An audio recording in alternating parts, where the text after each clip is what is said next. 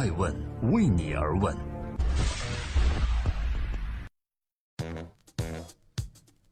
Hello，各位好，这里是爱问每日人物，记录时代人物，探索创新创富。今天共同关注：若早知会重蹈格瓦拉的覆辙，唯影时代创始人宁宁还会选择为他人做假医生吗？坊间传闻大多不是空穴来风。近期，光线传媒正式宣布，微影时代和猫眼电影合并成为一家公司。这家新公司以猫眼电影为主导。原猫影电影的 CEO 郑志浩继续担任新公司 CEO，而微影时代的创始人凌宁则成为了副董事长。当天千人合影中，凌宁站在了最中间。相比于左三位置的郑志浩来说，凌宁的表情算是比较沉重的。他用了一个词儿来表达自己当时的心情：百感交集。凌宁被架空，合并后新公司的主导权也掌握在了猫眼手中，仿佛就像2015年微影时代收购格瓦拉时那样的一幕再一次重演。只不过这一次是宁宁将他的微影转让给了他人。正在播出的是第六百一十二期的《艾问每日人物》，我是艾诚，每天晚上九点半记录风口浪尖时代人物的八卦。今天共同关注微影时代的宁宁。为什么说重蹈覆辙呢？因为二零一五年的时候，微影时代宣布收购格瓦拉，创始人宁宁或许没有想到，不到两年的时间，他的鱼片业务也将拱手转让给他人。商场如战场，现实本就无情。当猫眼和微影合并之后，宁宁在自己的朋友圈对这张照片的配文则是一部新的电影《猫影微影》即将上映，光线、微影、腾讯、美团点评共同出品。新公司的 CEO 郑志浩则在下面评论说：“一起加油吧，一起创造奇迹。”原来，二零一五年年底，微影时代收购格瓦拉那会儿，跟猫眼就合并事也谈过多次，只不过一直就没有谈拢。二零一七年初，林宁本人在接受媒体采访时也透露过，一直考虑收购猫眼。不过七月初，猫眼和微影传来合并消息的时候，宁宁的态度则是一百八十度大转变。最主要的原因就在于合并方案跟宁宁最初的意愿并不相符。从林宁早期的合并意愿来看，他是想象像收购格瓦拉那样，将猫眼的票务业务整合到鱼票中来。当时就有记者找到他求证合并事宜，他说的很不客气。他说：“我们微影是一个电影、演出、体育的泛娱乐公司，而猫眼呢，只是一个票务公司，所以收购我们就别自作多情了。”根据艾问人物调查，从中国的票务市场份额来看，其实微影旗下的鱼票市场占有率一直逊色于猫眼电影。尽管鱼票市场份额一直稳居前三，但面对着淘票票在今年第二季度成功逆袭成首位后，猫影电影和微影时代背后的股东腾讯不再坐以待毙了。为了联合两家票务一起抗衡淘票票背后的阿里巴巴，权衡之下，凌宁和鱼票自然成了腾讯的弃子。微格时代百分之百的股权，我们研究了一下合并之后新公司的股权结构。微格时代百分之百的股权换来了三十九点七四亿元，被微影时代用来注资猫眼电影，也给凌宁换来了一个副董事长的位置。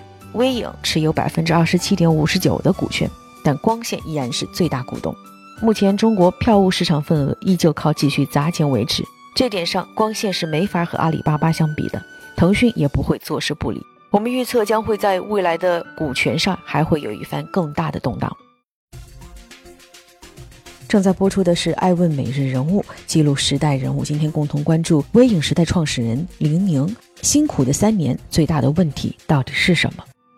二零一四年五月份，林宁创建了微影时代。靠着票务业务起家，并在前三年顺利拿到了 B 轮、C 轮和 C 加轮融资。尤其在 C 轮两次融资下来，微影时代融资总额达四十五亿元人民币，公司估值为二十亿美金。但拿到融资的这几年，宁宁带领下的微影时代也一直沉迷在各种投资中，成立影视公司、基金组织或者参投各种中小文化公司，投资案例近二十起。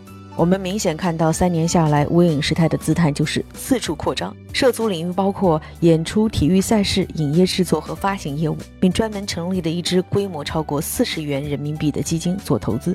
但投资结果如何呢？结果很不理想。比如在电影投资上，微影时代二零一六年参与的《致青春二》《盗墓笔记》以及《铁道飞虎》几部电影的保底全部失败，而近年来参与投资的多部海外影片的票房也不是很理想。比如近期四亿美金投资的《攻壳机动队》在大陆市场仅有二点六亿元的票房，《变形金刚五》的票房也成了系列最差，最终只有十六亿。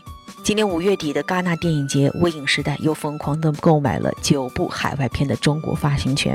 艾文人物研究了一下这九部海外片的名称，分别是《无爱可诉》《敬畏》《你从未在此》《十二天》。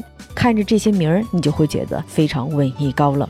很明显，微影时代扩张过快，加上经营不善，让他失去了资本热捧。至少截止到目前，微影再也没有传出过第一轮融资的消息。而根据腾讯财经的报道，目前介入到微影时代的投资方，已经有的开始决定转让股份，选择退出了。也正是这些蠢蠢欲动的投资方，加速了微影时代和今天猫眼的合并。对于产品和运营商的短板，微影的林宁也有想过办法弥补。比如，二零一七年二月六日，前优酷土豆首席产品官顾思斌加盟微影时代，接替宁宁担任总裁，负责公司运营；而宁宁则选择退居幕后，将精力放在公司战略和资本运作层面上。正在播出的是第六百一十二期的《艾问每日人物》，今天关注一个不那么有名，但是非常大的事件，它就是微影时代的李宁。刘宁把微影时代定位为伴随着中国电影市场发展过程中一个承载大数据的互联网公司，致力于在制作、宣传、发行过程中的一个娱乐公司。在去年成立愉悦影业时，他还讲过一个有趣的故事来形容自己。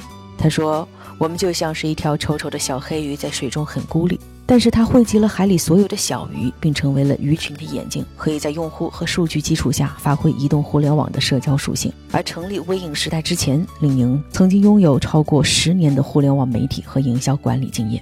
一九九六年，他毕业于中国传媒大学导演系，进入了福建电视台工作，随后做了频道运营总监助理。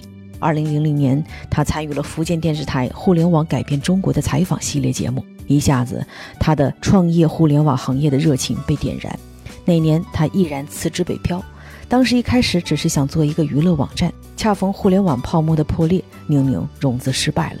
为了生存，他拾起老本行，在北京开了一家紫金之巅广告公司，主要拍商业广告。高峰时期，一年利润可达三千多万。最后，这家公司在二零零五年被一家上市公司收购了。二零零七年，他准备再次创业，开了一家热度传媒的视频网站，并拿到了日本三井集团和日本一家银行的 A 轮、B 轮融资。由于业绩不太理想，作为创始人，他同时兼顾着视频网站和团购。日本的三井集团对于他的举动并不赞成。无奈之下，宁宁只能寻求更换董事会成员，而这时候愿意接盘的只有腾讯。在腾讯介入后，宁宁旗下拥有了放心团。高朋、QQ 团购三家团购公司，这与当下的互联网票务平台大战一样，当时的团购市场也面临着并购的命运。F 团、高朋、QQ 团购三家团购公司并购成为高朋，并购成为高朋后，原 F 团的营业额由美团的三分之一缩减至六分之一。二零一二年，微信开始兴起，宁宁将高朋的业务压注在了微信上，转做微商户。随着微信支付的广泛应用，高鹏现金流逐渐回温。如今，对于微影的发展，宁宁也在做着自己的探索。当今年五月份，记者就关于变形金刚五保底问题对宁宁进行采访时，他正在参加一个创业训练营，并进行着走沙滩戈壁的体能运动。他当时的体会是：我发现走戈壁时慢下来，你会看到不同的风景。大家情感爆发了，相互的认识更深了。创业也是一样。快有快的好处，目标简单；慢也有慢的好处，你对产业的理解会更深刻。我们也看了一下宁宁在微影和猫眼合并之后，他最新的朋友圈的动态，写着这样的一句话：“我会初心不改的，我会继续投资电影、演出、体育上下游，包含优质内容、新营销、新渠道、线下场景升级、新媒体的知识付费等领域。”